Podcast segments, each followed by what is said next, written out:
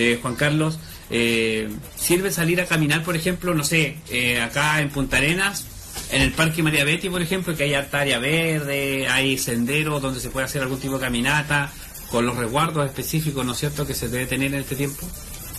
Totalmente, totalmente.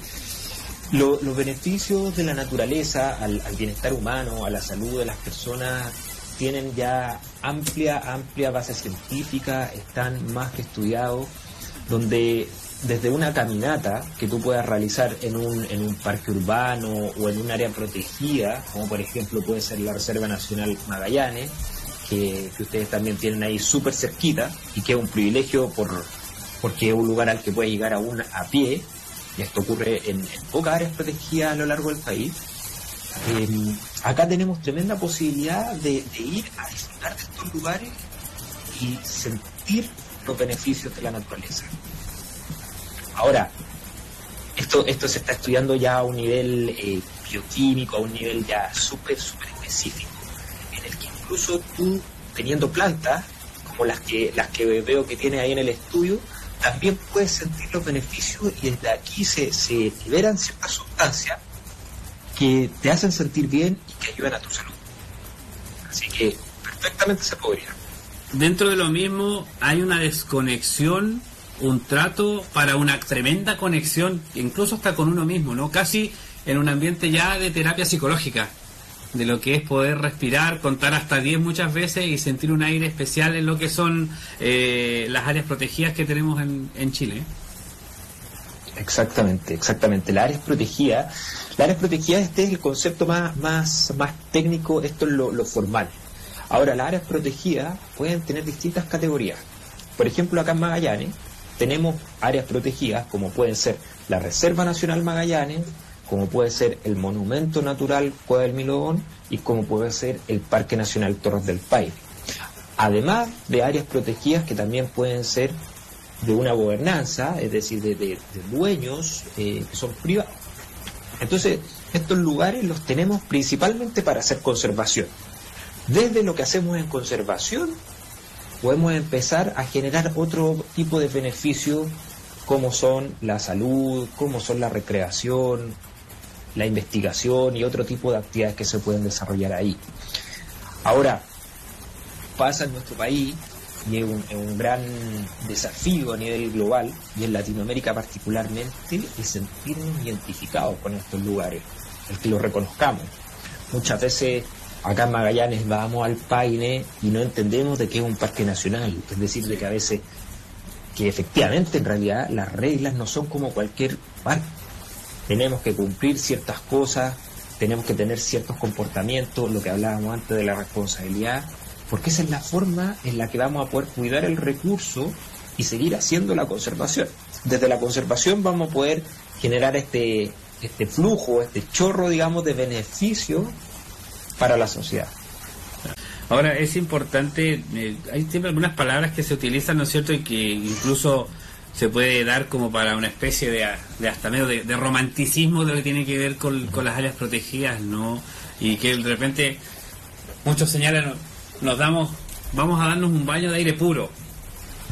Pero recorrer entre medio de muchos árboles de repente también, ¿por qué no? Se puede señalar y hablar de lo que es un, un baño de bosque, ¿no? Con, lo que entrega la naturaleza en sí, lo que uno va encontrando y sentir simplemente lo que puede hacer la música de unas ramas moviéndose con la ventisca magallánica. De todas maneras, es un, es un gran tema, qué bueno que lo mencionas, porque dentro, dentro de, de las terapias que podemos recibir en base a la naturaleza, existen unas que cada vez están agarrando más, más relevancia acá en nuestro país, que son estos famosos baños de bosque Shirin-yoku, dirían los japoneses,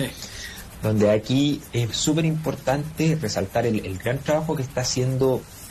un gran colega de la Corporación Nacional Forestal, Ángel Lazo, quien ha estado impulsando particularmente estos baños de bosque acá en el país, con una serie de actores que se están uniendo del mundo privado, del mundo público, para tratar de impulsar estos baños de bosque, estos baños de naturaleza y promover estos beneficios que tiene la naturaleza para las personas. Nosotros ahí, como, Fundación Áreas Protegidas, nos hemos sumado ya que tenemos una, una campaña que prontamente vamos a, lanzar y que además eh, la, teníamos pensada antes, antes de la pandemia porque es muy necesaria, donde vamos a promover a las áreas protegidas con un enfoque de salud, que no solamente vayamos a recrearnos con esta idea de, de, solamente caminar, del deporte, que si bien eso es ya un beneficio a tu salud, pero digamos, también promoverla a través de estos baños de naturaleza, mostrar este, esta gracia que tienen de poder disfrutarlas, de poder sentirlas, de poder conectarte con ellas. Ojalá que, bueno, cuando todo pase se puedan abrir las áreas protegidas, como el Parque Nacional Torres del Paine, pero bajo condiciones de seguridad para todas las personas, tanto para los visitantes como para quienes trabajan ahí, los guardaparques, que también tienen que estar eh, resguardando la seguridad de los propios visitantes, que tienen que estar haciendo las labores de conservación, que tenemos diversa cantidad de guardaparques que también pueden tener sus propios problemas de salud y, también el verse expuesto ante una apertura puede ser, si no se hace de la forma correcta, con los protocolos que correspondan y haberlo acordado entre los diversos sectores,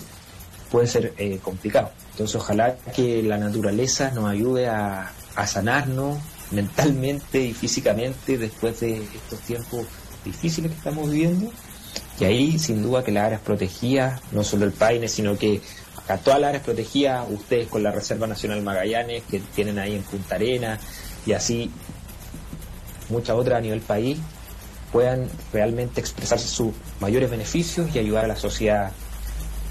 en el mundo post pandemia. Juan Carlos, agradecerle, ojalá este sea el primero de muchos otros contactos que vamos a tener para ir conversando un poco más de naturaleza, de biodiversidad, de lo que hace el trabajo que hacen ustedes también con la naturaleza especialmente y con y lo que significa para la salud la naturaleza viva, sobre todo que tenemos acá en la región de Magallanes. Así que, Juan Carlos, muchas gracias por este contacto y estaremos pronto nuevamente en comunicación. Muchas gracias a ustedes, encantado de, mantener el, contacto las veces que, que quieran y que, bueno, que la naturaleza nos cure. Así que muchas gracias.